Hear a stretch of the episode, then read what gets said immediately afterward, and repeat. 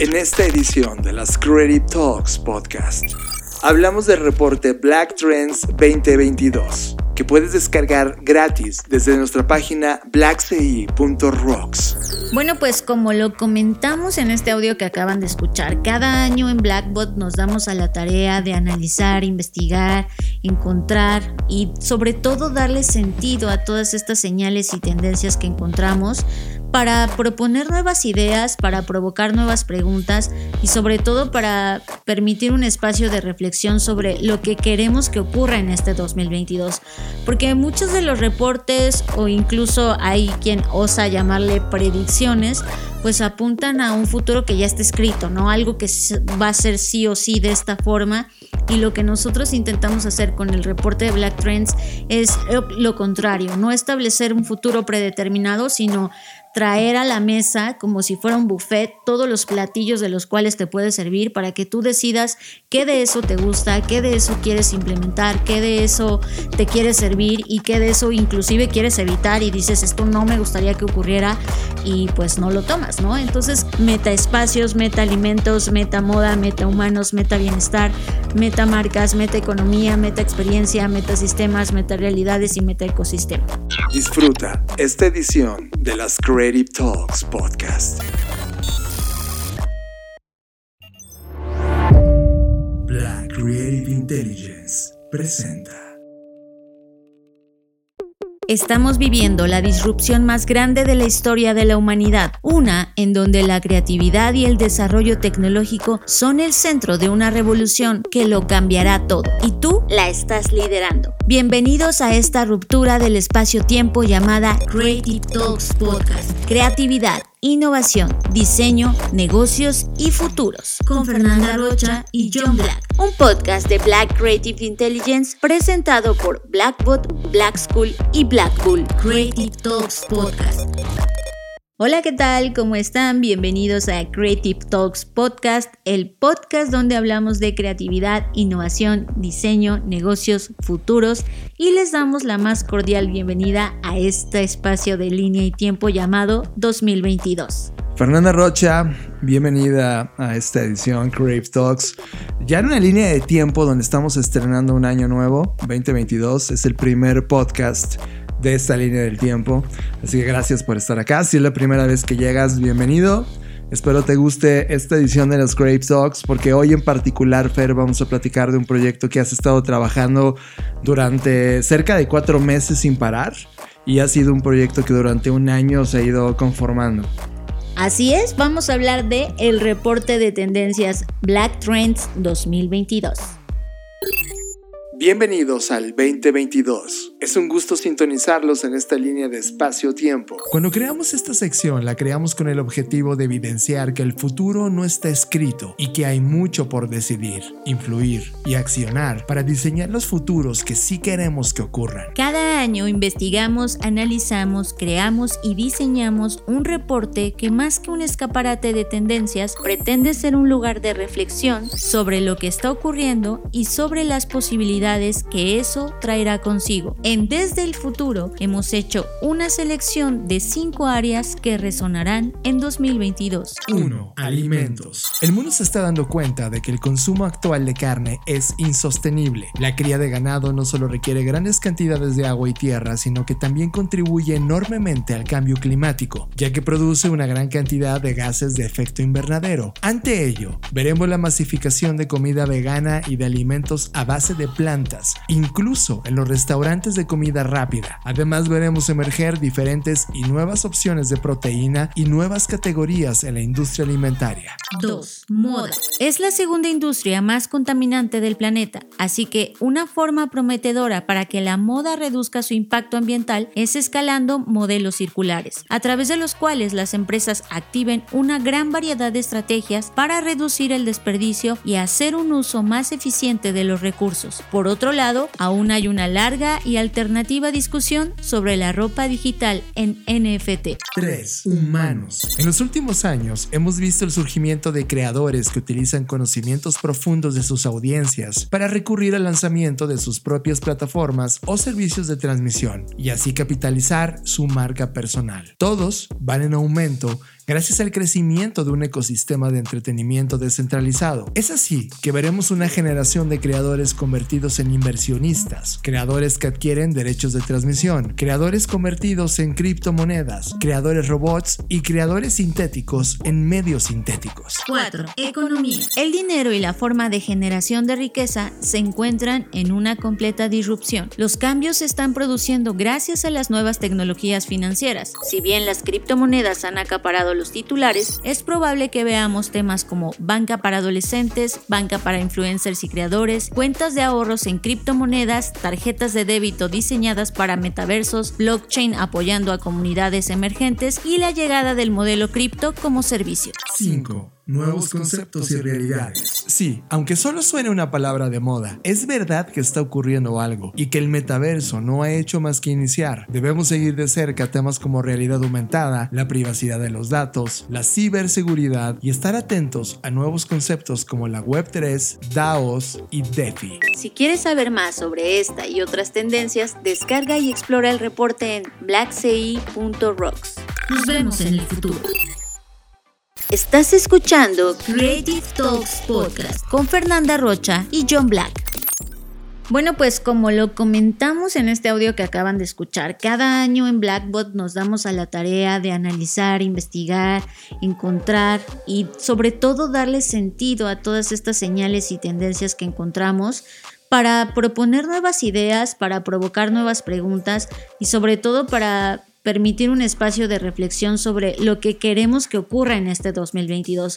Porque muchos de los reportes o incluso hay quien osa llamarle predicciones, pues apuntan a un futuro que ya está escrito, ¿no? Algo que va a ser sí o sí de esta forma y lo que nosotros intentamos hacer con el reporte de Black Trends es lo contrario, no establecer un futuro predeterminado, sino traer a la mesa como si fuera un buffet todos los platillos de los cuales te puede servir para que tú decidas qué de eso te gusta, qué de eso quieres implementar, qué de eso te quiere servir y qué de eso inclusive quieres evitar y dices esto no me gustaría que ocurriera y pues no lo tomas, ¿no? Entonces creo que también esto es importante establecer hay muchos reportes de tendencias, de hecho también hicimos una curaduría de los mismos. Disponible en la Black Sea. Exactamente.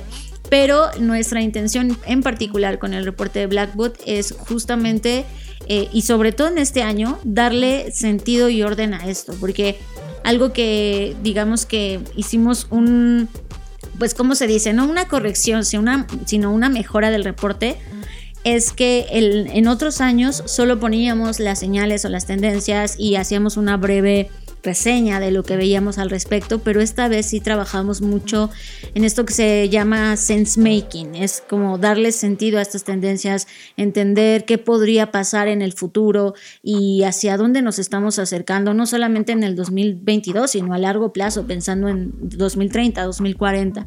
Entonces, espero que les sea de mucha utilidad y el día de hoy, pues obviamente no nos va a dar oportunidad de hablar de todo lo que contiene el reporte porque es bastante robusto, pero sí quiero mencionar lo más importante. Entre lo más importante es, tienes que saber que este reporte tiene 11 principales categorías. Más o menos son las que hemos trabajado en otros reportes. Sin embargo, como bien saben, eh, y si no, pues ahora lo voy a explicar, cada año nosotros tomamos una temática que es la que abraza este reporte. El año pasado, por ejemplo, por el contexto y por todo lo que hemos estado viviendo, el reporte llevaba por nombre Neo. se sujetaba exacto del prefijo neo que era apuntar hacia este pues, cuestionamiento de, oye, esto está pasando, la pandemia está aquí, no es que se va a ir de un día para otro, tenemos que comenzar a sembrar las bases y establecer lo nuevo, lo que sigue, el neo, ¿no? Más allá de pensar en rediseñar, eh, porque el prefijo re apunta más como a repetir y nosotros queríamos proponer un nuevo patrón, una nueva ruta, una nueva propuesta de lo que podría ocurrir a través de eh, las diferentes acciones que podemos tomar. Pero este año en particular, pues ya sabemos y, fue muy chistoso porque este nombre lo bautizamos mucho antes de que eh, de que Facebook anunciara su cambio a Meta y cuando eso ocurrió solo fue como reírnos internamente, decir, ok, está muy bien, ¿no? Qué bueno que esas empresas tomen, y me refiero a esas empresas, esas empresas grandes de tecnología, tomen este prefijo, pero justo con todo y eso, igual una de las cosas que hubiéramos podido hacer era, pues hay que cambiarle el nombre porque ya está tomado, pero pues en realidad meta es un prefijo y es un prefijo hermoso, y digo que es hermoso porque se refiere a todo aquello que trasciende y creo que después de haber hecho el reporte de Neo el año pasado, eh, pues nos cae perfecto este prefijo de meta, en donde hay que pensar qué, qué es lo que sigue. Que, que, después de que se comenzaron a establecer cosas nuevas, pues ahora qué sigue, cómo hacemos que trasciendan o cómo hacemos que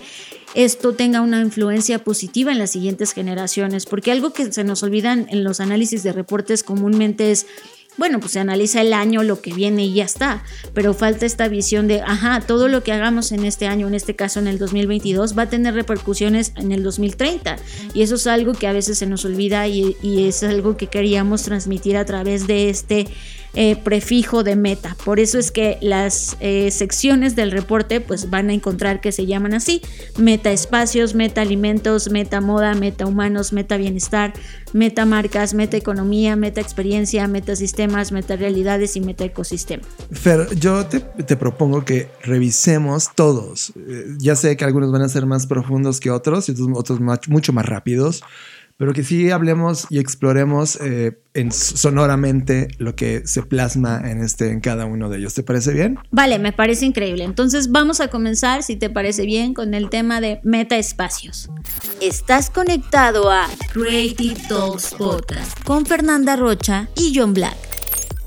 En esta sección lo que vamos a encontrar, por supuesto, es hablar de arquitectura. No se puede hablar de espacios sin pensar hablar de pues arquitectura, que es algo que nos ha definido a lo largo de la historia y sobre todo en este discurso de adaptabilidad. Eh, este año tuvimos la oportunidad de colaborar con Lu, a quien le mandamos un saludo, y hablábamos mucho de esto, de la arquitectura regenerativa, de qué va a pasar con todos esos edificios que hoy se están ahí quedando pues abandonados o, o por el contrario de todas estas construcciones u obras que llevan años y que desafortunadamente no tienen mantenimiento y que se convierten en un espacio muerto y que podrían convertirse en algo más.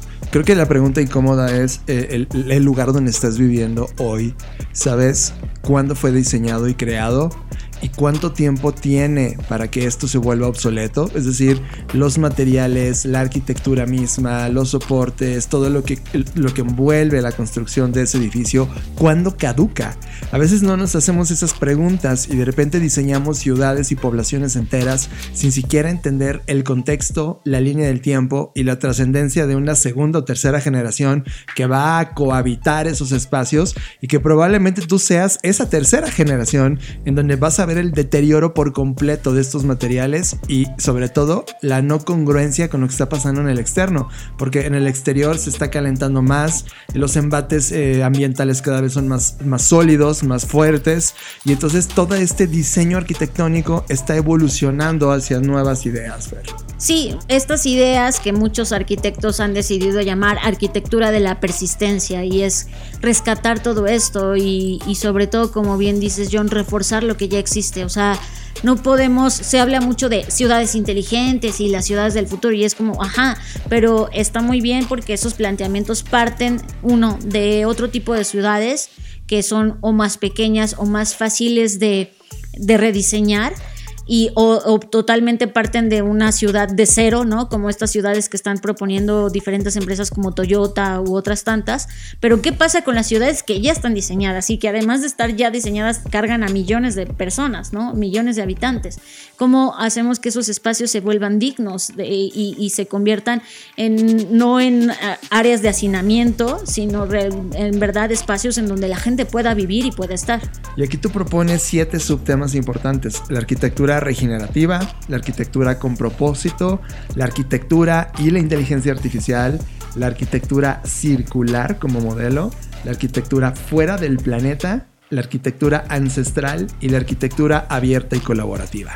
Así es, y cada una de ellas explora pues diferentes propuestas y vertientes que se están hoy debatiendo, eh, que son pues alternativas, algunas mucho muy locas y privilegiadas como este tema de la arquitectura fuera del planeta, y otras más aterrizadas a las ciudades que hoy tenemos, como este tema de la arquitectura ancestral, volver a esas raíces eh, de todo lo que eh, pues se estableció en otros tiempos, pero que hoy es vigente y que está en más sincronía y sintonía con la naturaleza entonces ahí están esas secciones para que las puedan explorar.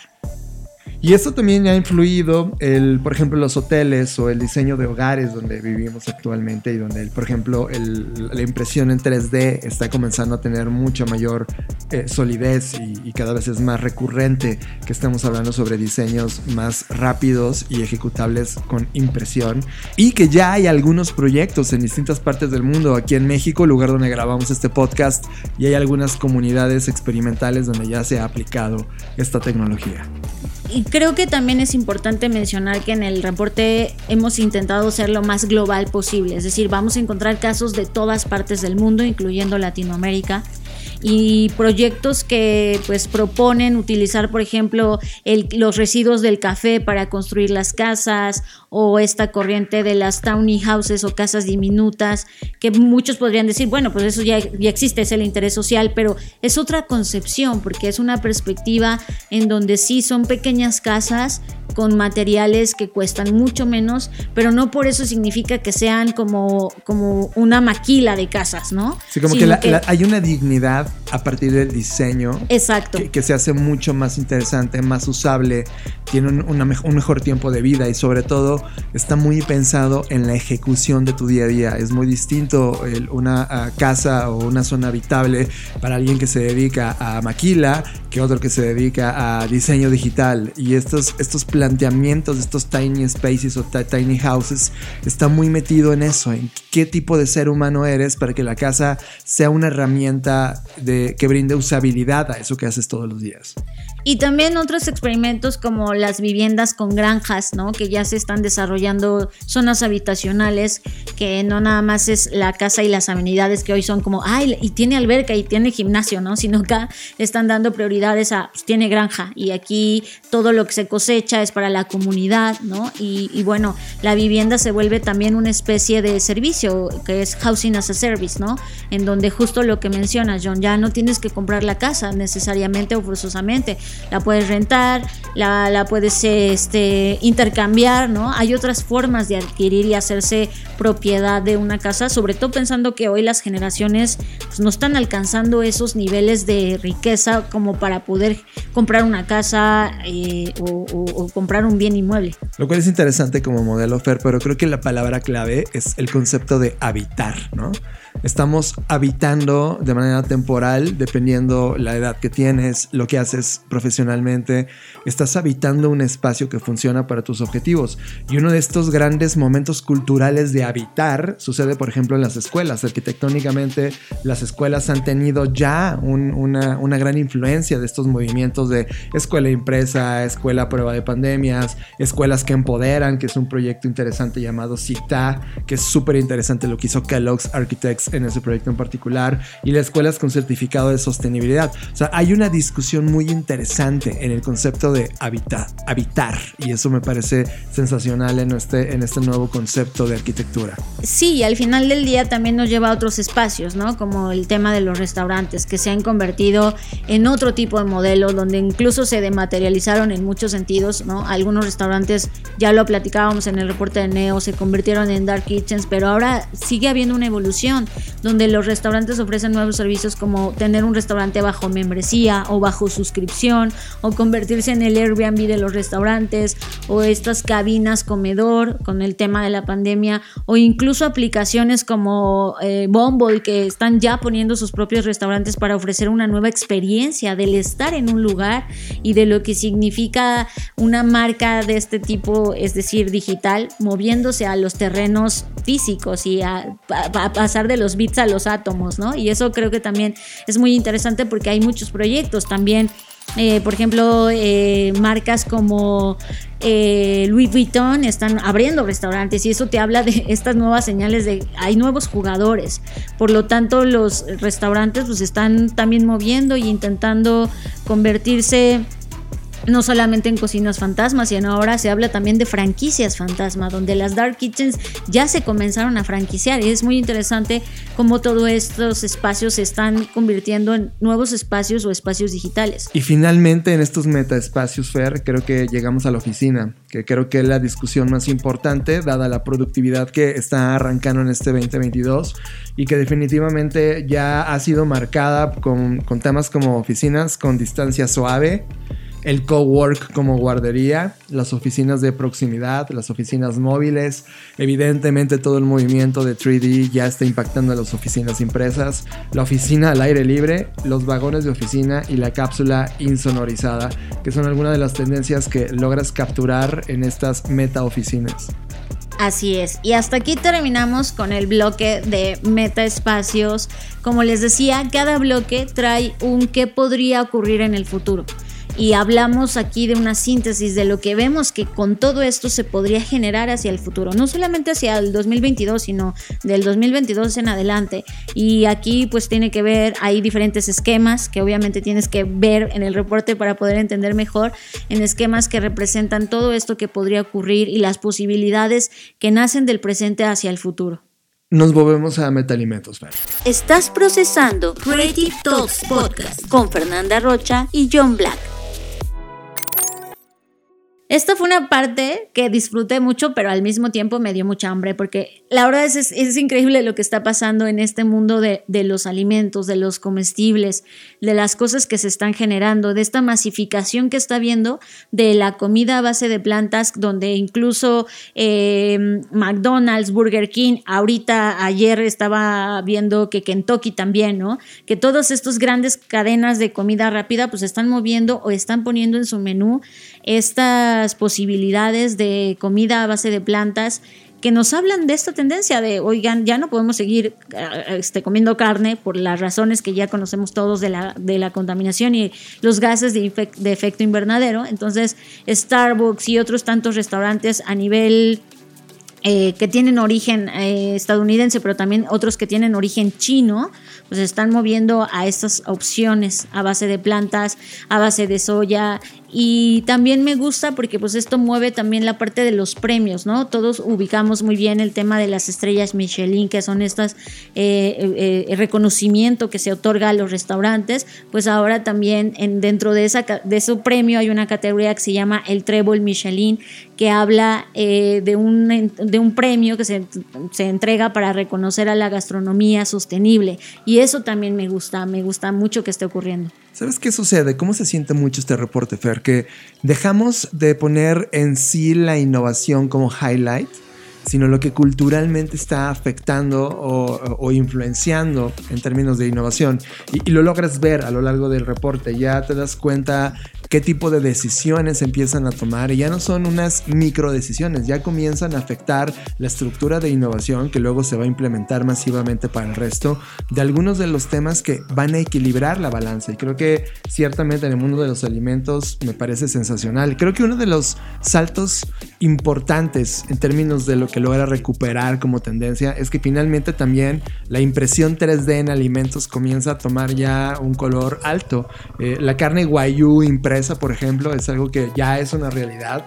La Universidad de Osaka en Japón ya está experimentando sobre esto con células madre en su laboratorio y finalmente ya lo logró imprimir, lo cual significa que estamos en la antesala de una comercialización, de un momento en donde esto se puede convertir masivamente importante en la impresión de alimentos eh, en 3D. Igual sucede con el bife o con los dulces impresos veganos que ya están incursionando en esas áreas. Sí, por otro lado también alimentos respetuosos con el clima, es decir, eh, cadenas de alimentos, eh, fabricantes de alimentos que se están preocupando por la huella alimentaria, que ese es otro tema, ¿no? Eso es todo la huella de carbono que hay en los alimentos y cómo también se está comenzando a cuestionar eso, porque sí, hablamos de otras industrias contaminantes como la moda, etcétera, pero pues también alimentarnos lleva consigo una gran huella de carbono y eso es algo que también se expone en este reporte eh, donde incluso algunos países han experimentado, por ejemplo en Suecia, con poner impuestos o precios más altos a los alimentos de acuerdo a su huella de carbono. Entonces eso ayudaría a que la gente comience a concientizar y diga, oye, pues prefiero comprar algo que tiene una menor huella de carbono y por lo tanto tiene un menor costo. Creo que la palabra ahí sería, y lo dice muy bien el reporte, el respeto hacia el clima. Y sobre ese proyecto respecto al clima, por ejemplo, algo que me emocionó mucho fue ver la miel sin abejas. Como tú sabes, la abeja es el animal vivo con mayor valor en este planeta. No lo somos los humanos, no es alguien más, no es nuestra tecnología, es la abeja. Y saber que de alguna manera esta tecnología está tratando de cuidar lo que ellos, la labor que hace este pequeño insecto, pero tremendamente importante para el planeta, y que nosotros eh, tengamos una miel sustituta.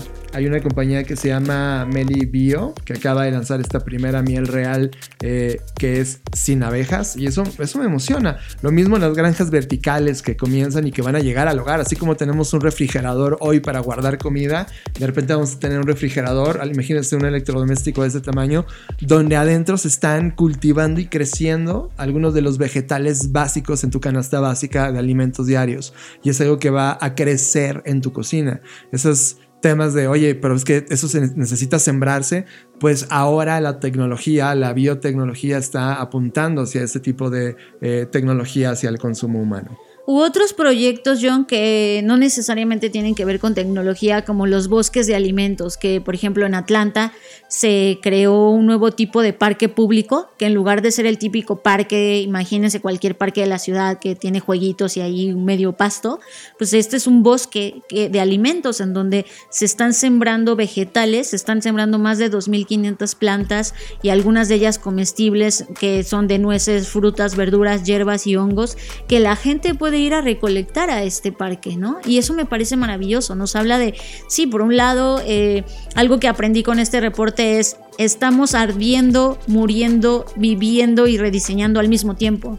Eh, mucha gente dice es que el mundo se está yendo al carajo. Sí, pero al mismo tiempo el mundo se está rediseñando y está renaciendo y eso me entusiasma muchísimo y este tipo de proyectos prueban eso que estoy diciendo. También en la parte del nuevo etiquetado de alimentos, John, que mucho se ha cuestionado al respecto, en donde exista un etiquetado ambiental que nos diga exactamente todo este tema de trazabilidad, de dónde viene la, si esta manzana que me estoy comiendo tuvo que cruzar todo el transatlántico para poder llegar a mí, o si es una manzana que se cosechó cerca de la localidad en donde estoy y que podamos tener información de eso para tomar mejores decisiones de compra. Eso me parece impresionante, porque al momento que, que haces una decisión de compra ya no solo es el precio, ¿no?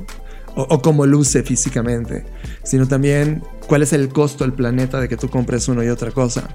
Eso nos ha pasado con los tickets de vuelo, pero o sea, de repente ves un viaje que tiene menos, menos impacto de emisiones de carbono y decides comprar ese de, de menor impacto, aunque el precio sea mayor. Y es como este tipo de decisiones sobre nuestros alimentos también es importante que tengamos acceso a la lectura de dónde vienen. Ahora, por otro lado, otra de las tendencias que van a encontrar acá es el tema de los desperdicios y cómo los desperdicios o desechos de comida se están convirtiendo en cosas nuevas, entre ello en nueva comida. Eh, por ejemplo, em, eh, hay una proteína en polvo que se, que se hace a base de desechos, que la hace una empresa que se llama Nutrafarma y es, se dieron cuenta pues, de todos estos desechos que hay de, de contenido alto en proteínas y dijeron pues vamos a recolectarlo y vamos a convertirlo en esta proteína, ¿no? Que obviamente bajo ciertos estándares, o sea, cuando uno piensa en desechos dice guacala, me estoy comiendo la basura de alguien más o algo así, no, se refiere a todos estos desechos que obviamente se someten a un proceso en donde se convierten en algo más o incluso cosas, es que me encanta este reporte porque son contrastes, cosas que pueden ser más sencillas si lo queremos ver así, como un recetario de comida sobrante, o sea, un recetario que te diga qué hacer con esos poquitos que te sobraron de la comida que hiciste y eso también está increíble. ¿Sabes qué? Esto es sin duda es una de, los, de las secciones más largas de este reporte. Vas a encontrar snacks, que nos emocionó mucho ver este chocolate para el, para el síndrome premenstrual. Vas a hablar habla sobre mascotas, la tecnología, pero algo que yo quiero centrarme, Fer, y no sé cómo lo veas, las metabebidas. Creo que hay una revolución brutal en cómo las bebidas están evolucionando. Totalmente, John. Yo creo que eh, eh, esto se está volviendo cada vez más diverso y por lo mismo se están agregando diferentes capas de complejidad a todo, ¿no? Eh, tenemos desde bebidas vegetales, proyectos que intentan extraer agua del aire o, encapsular el agua y poderla brindar y llevar a esas comunidades donde no hay agua potable, leche materna alternativa inclusive. Eh, me enteré con esto, yo no tenía conciencia de que solo el 13% de todas las madres pueden amamantar exclusivamente durante los primeros seis meses de vida. O sea, entonces, ¿qué hace el otro setenta y tantos por ciento o noventa y tantos por ciento de los bebés, ¿no? ¿Qué pasa con ellos? Bueno, pues hay leche materna alternativa, bebidas de semilla de aguacate, bebidas alcohólicas orgánicas, bebidas prebióticas, bebidas metabólicas, bebidas hechas a base de CBD eh, o bebidas eufóricas, que son estas bebidas sin alcohol que te provocan lo mismo que el alcohol, pero sin alcohol bebidas incluso zodiacales, tomando como, pues muchos podrían estar a favor o en contra y decir que todo esto de los signos es una burla y que no hay nada de científico en ello, lo cual puede que tengan razón, o sea, entiendo su punto, pero no podemos negar que hay un grupo de personas que creen en eso y que incluso eh, pues beben su bebida de acuerdo a su signo zodiacal, bebidas funcionales, bebidas tranquilizantes, café gasificado, John. Eh, cervezas para deportistas, cervezas para perros, café de laboratorio y otros modelos nuevos de negocio donde te suscribes a servicios que te llevan bebidas a tu casa. Creative Talks Podcast con Fernanda Rocha y John Black. Llegamos a la tercera categoría y aquí vamos a empezar a movernos más ágiles, pero esta es una de las más importantes del reporte porque representa la segunda industria más contaminante del planeta. Fer. Hablamos de la moda, de la industria de la moda. En la moda hay mucho que hablar, pero vamos a concentrarnos en tres cosas. Primero, el tema de la inclusividad, que cada vez se vuelve más radical, la moda inclusiva y el cambio del concepto de la belleza que tenemos. Eh, eh, quién hace nuestra ropa, ¿no? De dónde viene, en, bajo qué situaciones se construye, se diseña nuestra ropa, se maquila nuestra ropa y qué hacemos con la ropa que estamos consumiendo en el fast fashion. Creo que ese fast fashion ha sido uno de los grandes temas que se está abordando y también la moda recibió una crítica importante desde el punto de vista de diseño, no desde la parte estética, sino de la parte funcional. Y por ejemplo, ¿te acuerdas de estos Nike Go Fly Easy? Que son un nuevo sneaker en donde no te lo necesitas ah, desamarrar o ajustar, simplemente lo colocas y automáticamente el calzado se adhiere a tu, a tu pie. Y eso, ese tipo de usabilidades no la habíamos visto y ahora está representando un tema importante en el diseño de las prendas. Sí, aquí vamos a encontrar todo esto y además pues un tema que obviamente está haciendo mella los últimos meses, que es la criptomoda. Desde NFTs y versiones de mercado web 3 con plataformas como The Materialized, que es una cosa que por favor búsquenla en el reporte, eh, Decentraland, tenis virtuales, la Metagala. Esa, esa me pareció una locura, Fer. Esta Crypto Fashion Week que se hizo y en lugar de hacer una Met Gala tradicional, esta es una Met A Gala. ¿no? Es súper interesante cómo evoluciona esta, este pensamiento de cultura digital.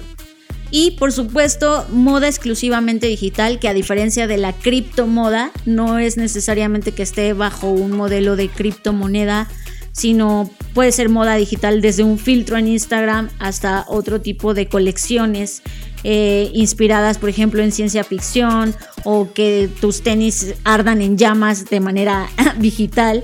Eh, patentes para el metaverso, como lo que ya hizo Nike, que presentó un montón de patentes para poder vender sus bienes en este mundo, porque las marcas que están patentadas en el mundo físico no están patentadas en el mundo virtual. Entonces hay un, tema de derechos bastante interesante. Y creo que finalmente llega a la escena de la moda este planteamiento de digital self y qué sucede cuando empezamos a interactuar o empiezan a ser valioso en la escena los avatares o estos personajes digitales, lo cual ha influenciado, por ejemplo, a Valenciaga a, eh, diseñar algunos videojuegos que en esos mundos digitales con Epic Games, también videojuegos de Burberry, los Honor of Kings también de Burberry, etcétera, Uniqlo también en Animal Crossing, es decir, hay algunas manifestaciones de qué ocurre cuando lo digital ya interactúa con nosotros. Y finalmente en esta categoría la moda sostenible. Obviamente no podemos eh, dejar de hablar de esto porque hay nuevos materiales, las empresas están trabajando en pues hacer cosas, por ejemplo, también a base de plantas o incluso ropa comestible en eliminar la huella de carbono, en establecer e implementar nuevas leyes. Por ejemplo, en enero de este año se estaba aprobando una ley contra los desechos en Francia que prohíbe la eliminación de prendas para que se vayan al vertedero, entonces es como, oye, no, tienes que venderlas o a ver cómo le haces, pero no las puedes desechar así nada más porque no se vendieron, cosa que pasa con muchos productos.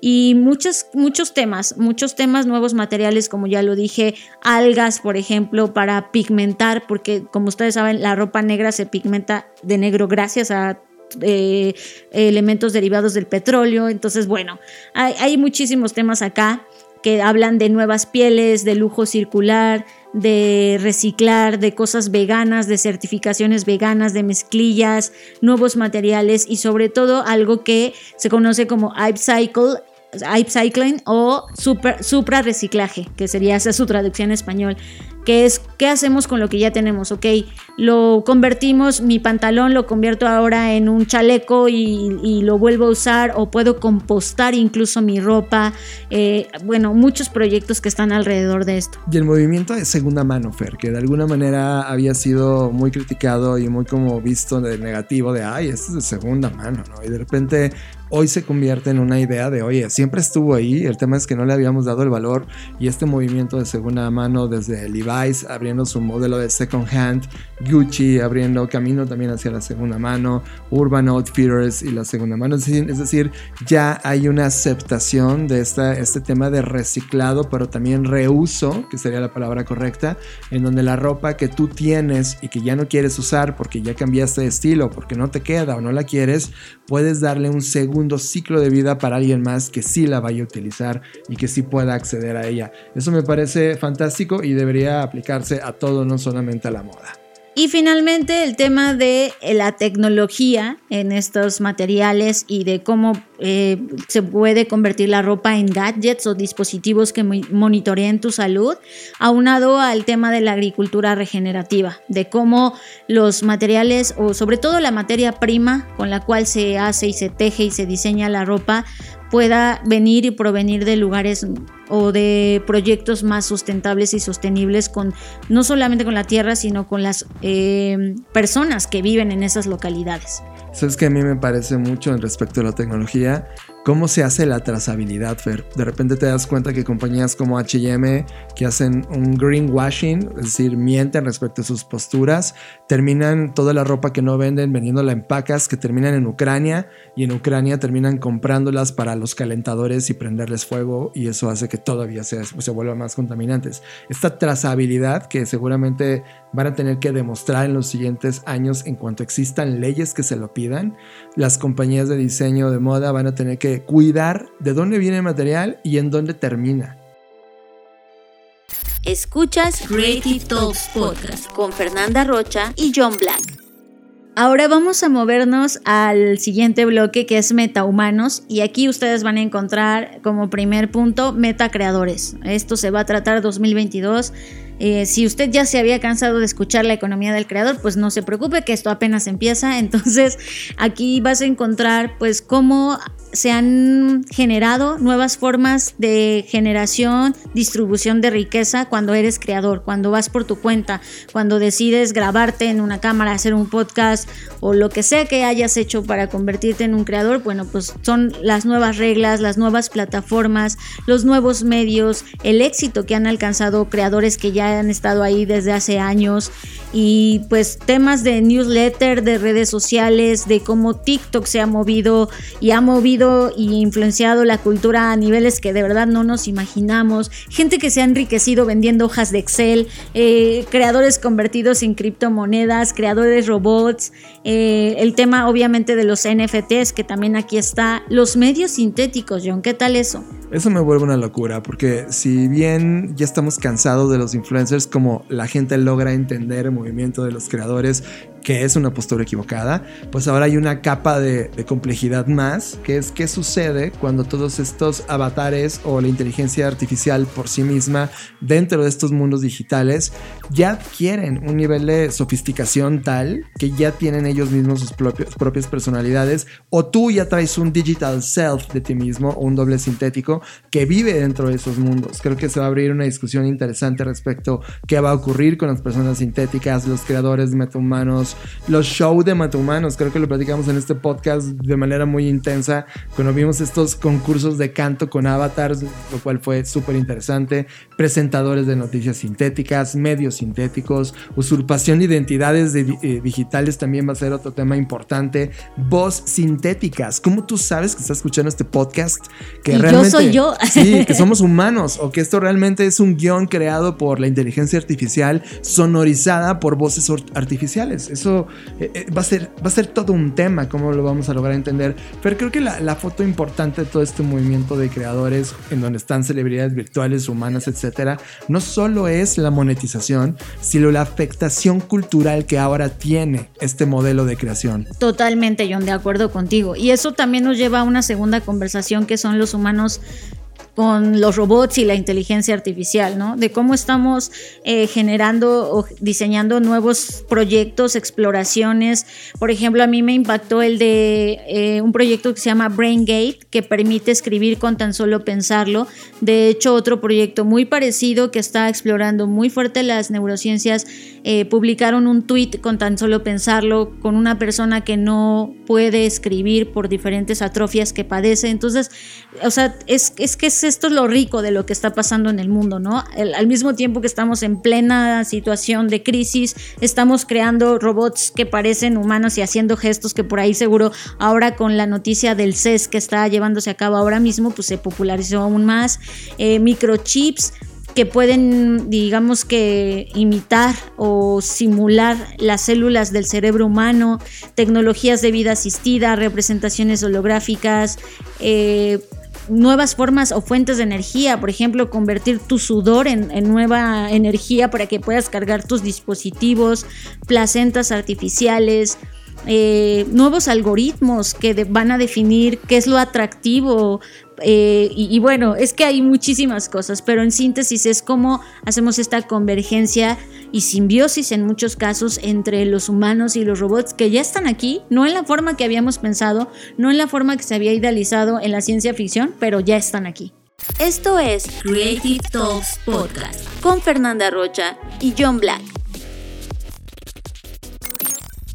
Únete al mejor club de innovación, negocios, diseño, creatividad y futuros. Únete a Black Creative Intelligence. Suscríbete por 99 pesos al mes y ten acceso a artículos, reseñas de libros, recursos descargables, reportes, sesiones de innovación, revistas especializadas. Black Creative Intelligence. Suscríbete en el sitio blackci.rocks. Black Creative Intelligence, presentado por Blackboard. What If? Estás escuchando Creative Talks Podcast con Fernanda Rocha y John Black.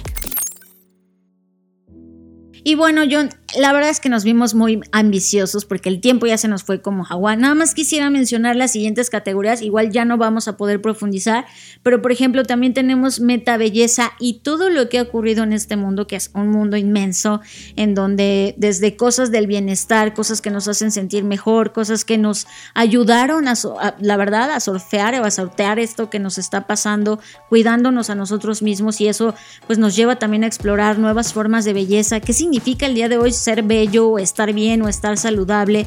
Y eso aunado con, ok, vamos a, eh, hemos venido adquiriendo diferentes productos pues, ¿qué está pasando entonces con las marcas, no?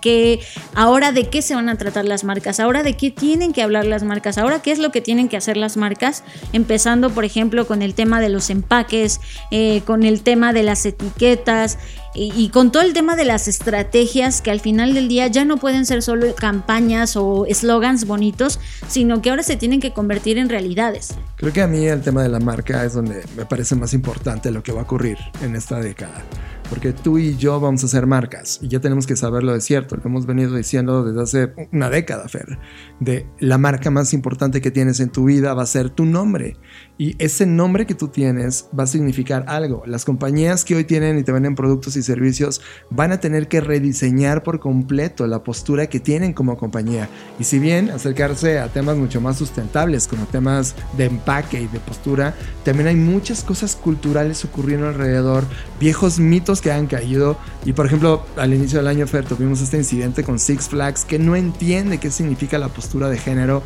y qué significa el respeto a todo el mundo alrededor. En verdad, se va a defragmentar el viejo pensamiento de marcas y se va a resignificar y eso me emociona mucho. Y eso va a traer como consecuencia, por supuesto, la metaeconomía, que son estas nuevas formas de generación de riqueza, en donde se está cayendo a pedazos, lo sabemos, el tema del dinero está cambiando y aunque muchos digan eh, esto solo es una moda, esto solo va a pasar. Lo cierto es que algo va a pasar, se va a romper.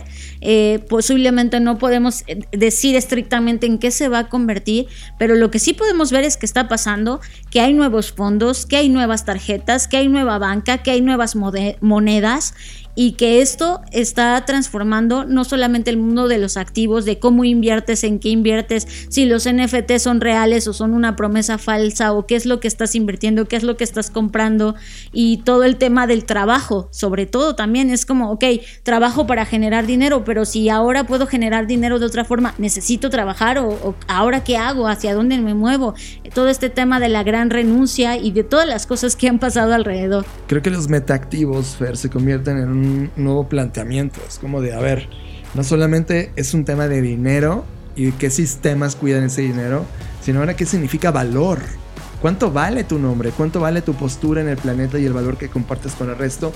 Y con ese ecosistema generas dinero, generas poder económico. Creo que la llegada de los NFTs, que ya lo hemos mencionado eh, en varias ocasiones, el redefinimiento, o más bien la redefinición del trabajo, Creo que este intercambio social ahora va a cambiar. Hay nuevos eh, planteamientos, como tú decías, la gran renuncia Fer se convierte en el fenómeno observar que en el último eh, cuarto del año pasado y ahora que va a afectar al resto del mundo, cómo el día laboral se ha reducido, qué significa colaborar, qué significa estar conectado, qué significa eh, compartir este derecho a la desconexión, el teléfono empresarial como control, la vigilancia, los datos, las propinas engañosas de Amazon, etcétera. Creo que está cambiando esta arquitectura por completo de la relación laboral. Y por supuesto, eso nos lleva a cambiar la experiencia de vida que tenemos, a cuestionarnos sobre la vida, que dónde quiero estar, dónde quiero vivir, y, incluso cosas tan coloquiales como con qué jabón quiero lavar mi ropa, porque ahora hasta eso nos preocupa, las micro, micropartículas, los microplásticos, eh, si voy a comprar un robot de cocina o si voy a usar eh, algo que me ayude a gastar menos agua mientras lavo los trastes, o si voy a usar... Eh, una nueva tendencia, me gusta tener plantas, etcétera, ¿no? O sea, como todo eso, aunque pareciera no estar conectado, todo está conectado y va afectando diferentes aristas de nuestra vida. Y cómo también cambia la relación en esa vida. Por ejemplo, en la categoría de meta mascotas, también cómo hemos cambiado a, decidir, ya sabes que no, no necesitamos hijos, eh, el mundo está muy complejo. ¿Al Papa no le gusta esto? Claro, qué interesante manera de abrir el Papa, diciendo que pobres, eh, deshumanizados, los que no tienen la posibilidad de tener un hijo. Y es como, es que hay otro tipo de planteamientos. Por ejemplo, BBVA lanza el primer seguro digital para mascotas. Y estos estos saltos culturales que están definiendo los productos, servicios, propuestas de valor, pues ya están ahí y tiene que ver evidentemente con movimientos culturales que se logra ver inclusive y trasciende hacia el turismo mismo. Sí, porque viajar es parte de la experiencia de vida, ¿no? Y cuando te cuestionas todo lo demás, cuando te cuestionas tu trabajo, si quieres estar ahí o no, o mucha gente como hizo renunciar y decir, me voy a ir de viaje a vagar por el mundo, y que los podríamos ver como a estos hippies de nueva generación, ¿no? Pero en realidad es gente que quiere vivir la experiencia llamada vida al máximo y que pues se aventura a este tipo de cosas y que también para ellos están ocurriendo cosas nuevas en estos viajes que también se están concentrando en la huella de carbono, en viajes más accesibles? ¿Qué pasa con las personas que tienen algún tipo de discapacidad? ¿Cómo pueden viajar? El turismo neurodiverso, que se habla de todo este tema de las personas neurodivergentes y neurodiversas Creo que hay muchas cosas en este tema de los viajes muy, muy increíbles, los hoteles nómadas, eh, la democratización del avión privado, por ejemplo, que en algún momento viajar en avión privado era impensable y que ahora todos estos modelos están permitiendo que, esto ocurra. los nuevos aviones, incluso modelos de suscripción. Imagínate que te pudieras suscribir a una aerolínea y tú pudieras viajar cuando se te pegara la gana. También viajar con tu mejor amigo o con tu mascota y bueno, un montón de temas que pueden ver ahí en el tema de metaturismo. Estás conectado a Creative Talks Podcast con Fernanda Rocha y John Black. Llegamos a metasistemas y dentro de metasistemas está metagobernanza, en donde vimos algunas señales como la prohibición de los vehículos tradicionales, los metadatos en el ataque del Capitolio, por ejemplo, donde ahora logramos entender cómo se crea este ataque que ocurrió en Estados Unidos, cómo cambiamos lentamente del auto para una bicicleta, que inclusive transforma la manera en cómo se sienten y se viven y se experimentan las ciudades a tal grado que París está enfrentando ahora mismo una transformación de los campos elíseos para hacerlos más walkables. Es una renovación completa donde ya no está el auto como centro, sino realmente está el humano y el contexto, los derechos de los niños en el mundo digital, esta reinvención de Oxford Street que también está ocurriendo ahora mismo en términos de diseño urbano, productos sanitarios gratuitos, estos eh, diplomáticos y embajadores que trabajan justamente con la tecnología y, definiendo este tema de metaversos, por ejemplo, el ministro de la soledad, Fer. Eso está cañón, ¿no? En sociedades eh, orientales, sobre todo en China, Japón, en Hong Kong también, hay una tasa de suicidios pues muy, bastante, bastante considerable, ¿no? Y, eso ha llevado a que se cree esta nueva posición del ministro de la Soledad, que es el primer ministro eh, que, se nombró en febrero del año pasado y su papel es estar a cargo de la disminución de la tasa de, suicidios y todo lo que está pasando alrededor. O sea, imagínate que ya tuvieron que poner a alguien responsable de esto. Y dentro de esas posturas de gobierno, por ejemplo, las más radicales son en China. Eh, recuperaste muchas cosas interesantes que están ocurriendo allá. Por ejemplo, China en contra de la minería de criptomonedas y prohibiendo las criptomonedas que son de Occidente. Son claramente posturas también geopolíticas de este tipo de escenarios y señales. Y esto también, hablando y siguiendo hablando de los sistemas o de los metasistemas, pues nos lleva a pensar en qué onda con la movilidad. Si bien ya lo habíamos explorado en temas del turismo y todo eso, pero ¿qué ocurre en las ciudades? ¿Cuál va a ser la nueva planificación de rutas de los vehículos eléctricos? El tema de los taxis autónomos, que si sí, que si no, que si ya existen, que si ya se aprueba, o por ejemplo taxis voladores que, en Estados Unidos pues la NASA ya hizo sus pruebas, eh, autobuses escolares eléctricos, trenes magnéticos en el caso de China, ley de seguridad de bicicletas que se han implementado en algunas partes del mundo, leyes de protección a los peatones y todo lo que está ocurriendo gracias a compañías como la alianza entre Ford y Alexa, eh, el mundo que imagina Hyundai en el espacio virtual. Porque ahora eh, Sony está entrando también con su auto y te das cuenta que ya hay un franco territorio de las compañías tecnológicas entrando a comerse el mercado de las compañías manufacturadoras de autos. Sí, totalmente. Y de cómo esto está utilizando tecnologías.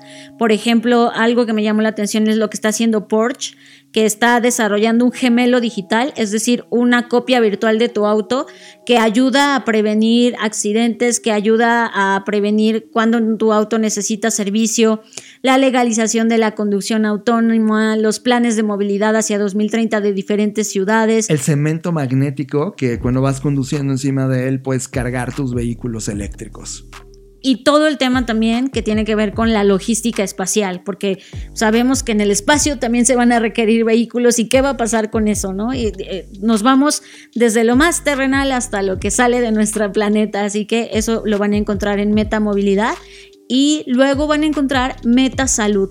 En Metasalud hay cosas importantísimas como la licencia tras aborto espontáneo la impresión de órganos en el espacio que ahora mismo se está experimentando, la prohibición de fumar a toda una generación. Y por ejemplo, hay compañías como Microsoft que quiere inclusive correr este análisis de datos para ayudarnos a predecir, las pandemias que enfrentaremos también eh, nuevamente las grandes empresas Apple, Google, Amazon involucradas en los temas de salud, ya sea a través de dispositivos, de servicios o inclusive eh, en el mundo farmacéutico, ¿no? Cómo se están metiendo Nike, Netflix, Microsoft, que son empresas que dices, ¿qué hace Netflix en la salud? Pues está ahí. Eh, también tratamientos, por ejemplo, psicodélicos, apps de bienestar, el apps de biohacking y todas las aplicaciones y aplicativos que hemos creado para poder monitorear nuestra salud o al menos sentir que lo estamos controlando de una mejor manera. Los robots de cuidado, los algoritmos en contra de las disparidades raciales, la atención médica remota, eh, nuevos espacios de fitness o de centros de salud. Y bueno, aquí también hay un montón de cosas que analizar. A mí me llamó mucho la atención la compañía que se llama Fox que es una, desarrollar una plataforma de atención médica digital creada específicamente para pacientes queer y transgénero, lo cual abre toda una conversación de la atención médica digital para la comunidad. Totalmente, John. Y creo que eh, a lo largo del reporte de la comunidad LGBTQI a Plus, eh, pues está, eh, está presente y se está creando, no es un nicho, es, yo no lo llamaría ya nicho, ya es una audiencia bastante grande, estas antes llamadas minorías que hoy se están convirtiendo en las mayorías y hay que poner atención a eso. Hay una compañía, Fer, perdón que te interrumpa, que se llama Duke Smart Toilet Lab que también me sorprendió muchísimo. Es un sistema de inteligencia artificial en el inodoro que permite analizar los, las heces que tienes para saber o detectar qué tipo de enfermedades tienes. Eso también, que, que, hay muchos experimentos jugándose alrededor de la prevención y no solamente de el recuperar la salud, que eso es en lo que realmente se debería enfocar en la industria de la salud, ¿no? No en ver cómo la recuperas, sino en prevenir que no la pierdas. Y bueno, hay muchos dispositivos y también temas pues bastante controvertidos como el tema de la eutanasia, ¿no? ¿Qué pasa con que si la eutanasia sí, que si no, eh, esta cápsula que Suiza aprobó donde ya puedes practicarte la eutanasia sin ningún dolor y bueno, pues de manera obviamente voluntaria. Y bueno, hay muchas cosas que podríamos explorar, pero vamos a pasar, John, si bien te parece, a meta educación, que también es otro mundo. Creo que en términos de educación, Fer, debería suceder un gran reset y, no está sucediendo. Pero dentro de tus señales lograste entender que había nuevos formatos que, que evidentemente vienen a complementar al libro tradicional. El aprendizaje multimodal es otra de las grandes discusiones que está ocurriendo hoy. Aprender evidentemente sobre tecnología, cultura digital, inteligencia artificial, qué significa la diversidad, que también es uno de los temas culturales importantes, qué ocurre sobre los sesgos de los algoritmos porque esta generación de niños se va a enfrentar en un mundo tecnológico alto, en donde los algoritmos y los vallas cognitivos están atacando al ser humano y ellos necesitan saber en dónde estaba ese ataque y cómo detenerlo. También los profesores como influencers, las plataformas de aprendizaje diseñada para adolescentes, qué ocurre con los adolescentes y su spam de atención ante estos nuevos contenidos. Y plataformas que ya existían, por ejemplo, Duolingo, que nació como esta escuela de idiomas, pues ya se está moviendo a otras áreas como matemáticas, por ejemplo, microaprendizaje, nuevas materias obligatorias, nuevas escuelas, que como dices tú es un, es un tema urgente y necesario.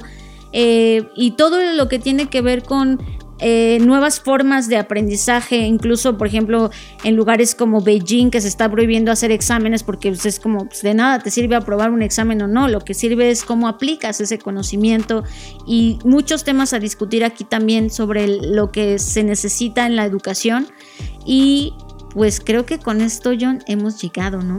Hasta meta dispositivos que pertenece a meta realidades. Pero creo que con esto podemos llegar al fin del podcast, porque este, este tema de meta realidades está impresionante. Una de las subsecciones son meta dispositivos, en donde aquí ya vemos el despliegue tecnológico con todo lo que da. Vimos a Facebook, a Ray-Ban, estos lentes de inteligencia artificial, pero ahora combinados con realidad aumentada, que están llegando al mercado, que Google ya había comenzado esto hace una década, ahora están llegando al mercado y gracias a esta etapa larvaria del metaverso, esto todavía va a crecer más y más. De hecho, John, hay una sección llamada Metaversos que ahí hablamos justo de los metaversos que hoy están vigentes o que hoy están con más audiencia y con más interacción, pero al mismo tiempo también tocamos temas muy necesarios como los neuroderechos, que de eso hay que hablar bastante y espero que a lo largo de este año podamos hablar mucho de ello en el podcast. Estás conectado a Creative Talks Podcast con Fernanda Rocha y John Black. Fer, llegamos a meta ecosistema, donde una de las categorías es meta ambiente. Y una de las cosas que me sorprendieron a mí fue el concepto de minar el cielo, porque el carbono se convierte en uno de los recursos más valiosos del planeta. Y de acuerdo a una compañía que se llama Climeworks, están desarrollando máquinas que lo que van a hacer es succionar el aire para convertirlo en materiales útiles, o sea, minar el cielo. Sí, hay muchos temas aquí y quisimos dejar el tema de meta ambiente hasta el final porque hay un warning que hacer, o sea, sí, todo muy bonito, muchas cosas que explorar a lo largo del reporte, pero hay algo que tenemos que saber y es la forma en la que estamos viviendo, la forma en la que generamos energía, la forma en la que consumimos, ya no hay tiempo, o sea, y, esto cosa, creo que esta fue la parte que más me estresó del reporte, el decir, todo está increíble, eso es verdad, en el sentido de que se están generando nuevas ideas, pero al mismo tiempo tenemos el reloj tic-tac, tic-tac, tic-tac atrás de nosotros diciendo, están al borde de la extinción. O sea, ya no hay tiempo, ya no hay, hay planes al 2030. Me da mucho coraje ver como, ah, este es nuestro plan al 2030. Sí, pero ¿qué vas a hacer hoy? ¿Qué vas a hacer ahora? ¿Qué vas a hacer en este momento para poner tu grano de arena? Y no nada más le hablo a los individuos, sino a las organizaciones y a todos los que escuchan, es qué vamos a hacer en este momento y en el, en el reporte planteamos, es como tenemos que actuar y en qué cosas tendríamos que estarnos concentrando para no olvidar que tenemos un problema encima y que eso nos puede extinguir. Fer, creo que la foto completa de, de, esta parte, y yo puedo decir que de todo el reporte, es la página 346, en donde pones de manera muy, muy explícita que, oigan, debemos de eliminar que la única, la única, el único KPI es la descarbonización y no, son un chorro de temas alrededor. La, pobreza, los contaminantes del aire, los bienes y servicios eh, accesibles, el consumo excesivo, la desigualdad, la escasez de recursos, la pérdida de biodiversidad, la ecotoxicidad, etc. Son temas igual de importantes que solamente ese FER. Sí, sí, no, no. Y por eso lo señalé, porque en el reporte van a encontrar muchas cosas que hablan de la reducción de la huella de carbono, lo cual no estoy diciendo que está mal, pero no debemos dejarnos enamorar o endulzar solo con eso. Hay muchas cosas que hay que hacer y hay que darles prioridad. Y finalmente en el reporte pues van a encontrar las palabras que van a resonar en el 2022, que por supuesto son avatares, DeFi, tokens, metaverso, Web3 y creadores. Eso seguro es algo que van a estar escuchando constantemente. Así que espero que el cometido o el objetivo inicial de este reporte que es provocar nuevas preguntas, se logre y sobre todo que ahora ustedes que tienen acceso eh, trabajan en encontrar y buscar cuáles son las nuevas respuestas. Estás procesando Creative Talks Podcast con Fernanda Rocha y John Black. Fer, llegamos a la parte final de este podcast que como habrás escuchado también tiene un nuevo rediseño sonoro. Y Fer, esto me emociona mucho porque a la par de este podcast y a la par de que puedes descargar esta Black Trend de 2022, este reporte que acabamos de dedicarle todo un capítulo completo, lo puedes descargar en, en blackci.rocks que recuerden que es la comunidad que estamos haciendo en términos de inteligencia, negocios, etcétera, innovación. Pero también, Fer, quisiera eh, decirle a todo el mundo que tú vas a tener un nuevo proyecto sonoro. Así es, es correcto, John. A partir, de hecho, de mañana, 7 de enero, esto está siendo grabado un jueves 6 de enero y mañana 7 de enero voy a comenzar un proyecto Eh, y le digo proyecto personal no porque no tenga que ver con lo que hacemos aquí. Le digo proyecto personal porque es un espacio mucho más íntimo en el que van a conocer más de mí, de lo que he vivido, de lo que me ha pasado. Y dado que tengo una muy influencia y dado que tengo mucha influencia y cercanía con Alicia en el País de las Maravillas, pues voy a usar eso de pretexto para sumergirlos en un mundo de nuevas ideas que espero que les sea valioso o si no al menos les resulte entretenido conocer un poco más de lo que he hecho a lo largo de estos ya 34 años de vida. Este proyecto se va a llamar Traficante. Bienvenidos y bienvenidas a Traficante Podcast, un podcast caprichoso y completamente delicioso, lleno de ingenio y enseñanzas inspiradas en mis aventuras dentro del país de las maravillas, en donde traficaremos ideas que te ayudarán a encontrar tu camino a través de madrigueras de conejos, laberintos, charcos de lágrimas y locas fiestas de té, porque aquí todos, estamos, locos. Yo soy Fernanda Rocha y seré tu traficante, la conexión entre ese mundo que llamamos vida y el loco mundo del País de las Maravillas. Esto es Traficante, Traficante Podcast. Johnny, tú también, no te hagas, tú también traes algo entre manos, así que cuéntanos. He estado muy interesado, Fer, en entender todo este salto evolutivo hacia dónde va la economía de plataforma. Eh, si te das cuenta, dentro de las nueve P's que diseñamos para poder entender el mundo y diseñar compañías, por ejemplo, una de las P's importantes es plataforma, la P de plataforma.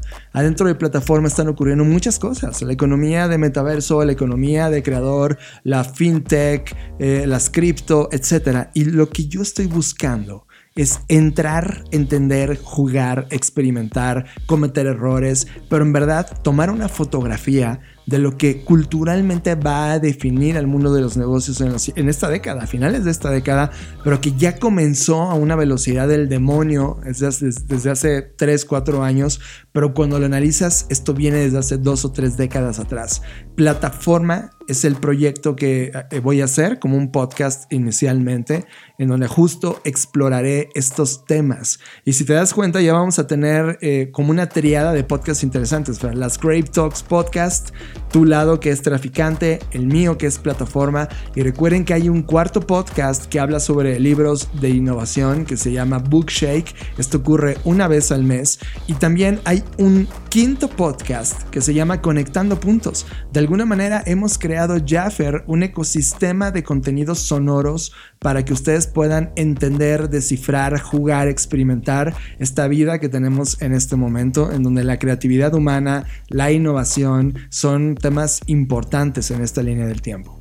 Estás conectado a Plataforma Podcast, Creator Economy, Passion Economy, E-Commerce, Blockchain, Crypto, Gig Economy, Metaverse, DAOs, eSports. Plataforma Podcast con John Black, presentado por Black Creative Intelligence, Blackbot y Black Bull. Ignition sequence starts. Pues con esto llegamos al fin de esta edición de las Crave Talks Podcast. Gracias por estar del otro lado. Que tengan todos un excelente 2022 y que si no es así, encontremos en conjunto la resiliencia para poder enfrentarlo, sortearlo, destrozarlo y rediseñarlo. Así que muchas gracias por estar acá y nos vemos en el futuro.